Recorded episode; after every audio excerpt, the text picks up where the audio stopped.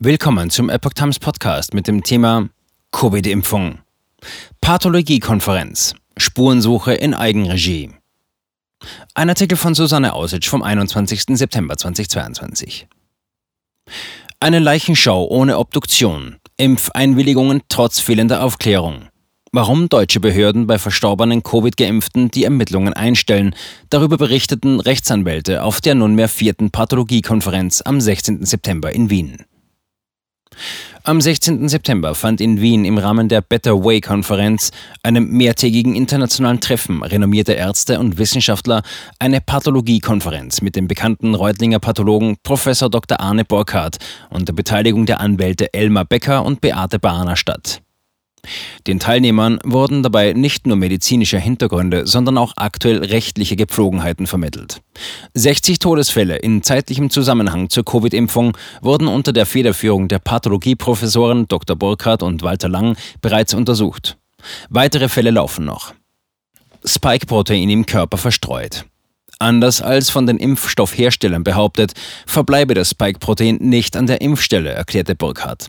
Seine Untersuchungen hätten gezeigt, dass das Spike-Protein in fast allen Organen nachgewiesen werden konnte. Es könne sich im ganzen Körper ausbreiten, in die Blutbahn gelangen und zu Schädigungen führen. Bei den Fällen, die Burkhardt vorlagen, endeten die Impfungen mit dem Tod. Immer mehr Patienten suchen Hilfe bei dem Pathologen, der auf 40 Jahre Berufserfahrung zurückblickt. Täglich bekomme er 20 bis 30 Anrufe. Die häufigste Aussage der Patienten sei, mit den Ärzten kann man ja nicht reden. Inzwischen untersucht Burkhardt mit seinem Team nicht nur Gewebe von Verstorbenen, sondern auch von Lebenden, bei denen nach einer Covid-Impfung Beschwerden auftraten. In der Vergangenheit war der Reutlinger Pathologe für seine Untersuchungen öffentlich kritisiert worden, unter anderem von der Deutschen Gesellschaft für Pathologie. Nach einer ersten öffentlichen Präsentation seiner Untersuchungen am 20. September 2021, über die Epoch Times ausführlich berichtete, distanzierte sich die Gesellschaft für Pathologie von Burkhardts Aussage. Es handelte sich um persönliche Meinungsäußerungen und nicht um die Position ihrer Fachgesellschaft, hieß es. International erregten seine Ergebnisse jedoch großes Aufsehen. Seitdem ist das Netzwerk um Burkhardt ständig gewachsen. Rechtsanwalt auf Pathologiekonferenz. Impfaufklärung rechtsunwirksam. Ein wichtiger Dreh- und Angelpunkt, der bei Geltendmachung von Schadenersatzansprüchen und Schmerzensgeld aufgrund einer Impfung zu beachten ist, ist die Zustimmung zur Impfung. Wie Rechtsanwalt Elmar Becker ausführte, sei diese eine Art Totschlagargument.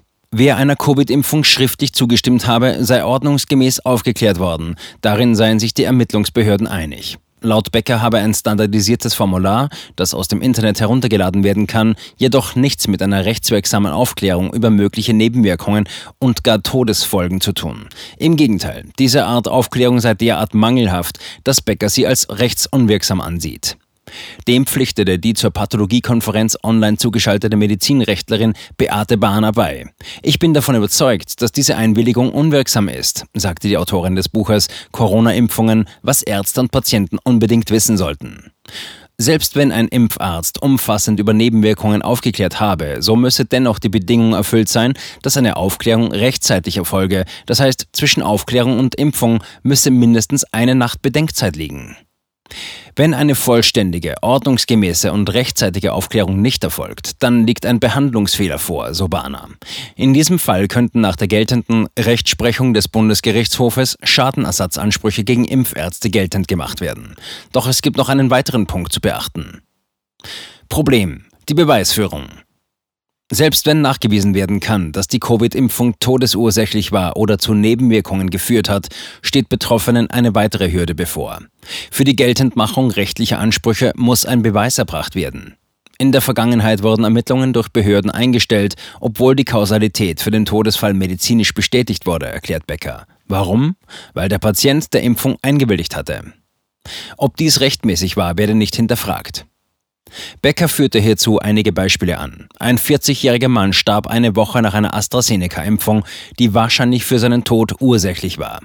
Aufgrund der Einwilligung der Impfung wurde von den Behörden eine Rechtswidrigkeit ausgeschlossen. Auch in einem anderen Fall wurden die Ermittlungen nach Ansicht der Anwälte vorzeitig abgeschlossen. Zwar wurde ermittelt, dass die Impfung wahrscheinlich mitursächlich am Tod war, aber der Verstorbene hatte Vorerkrankungen, wodurch er in die Rubrik Pech gehabt fiel, erläutert der Anwalt. Becker verwies auch auf den Fall der 15-jährigen Cheyenne, der durch die Presse ging. Sie erlitt am 3. November 2021 beim Abendbrot einen plötzlichen Herzstillstand. Dem Mädchen war am 15. September sowie am 25. Oktober der mRNA-Impfstoff Comirnaty verabreicht worden. Alle Ärzte, die das Mädchen in der Klinik behandelten, lehnten trotz mehrfacher Hinweise von Schwester und Mutter der Verstorbenen zunächst jeglichen Zusammenhang mit der Impfung ab. Wie ein Facharzt laut Becker bestätigte, hatte das Mädchen keinerlei kardiologische Vorerkrankungen. Sie starb am 16. November. All diese Beispiele zeigten, wie wichtig die Grundlagenforschung zu möglichen Impfnebenwirkungen sei. Unsere pathologische Aufarbeitung ist alternativlos, denn der Staat hilft uns nicht, schildert Becker. Daher seien die unabhängigen Untersuchungen der Pathologen, wie sie von Burkhardt und seinem Team durchgeführt werden, so unentbehrlich. Mit ihrer Hilfe würden nicht nur forensisch verwertbare Beweise gesichert und die Menschen über Risiken und Nebenwirkungen der Covid-Impfstoffe aufgeklärt werden, sondern man könnte noch ein weiteres Ziel erreichen, die Beendigung der Impftreibjagd.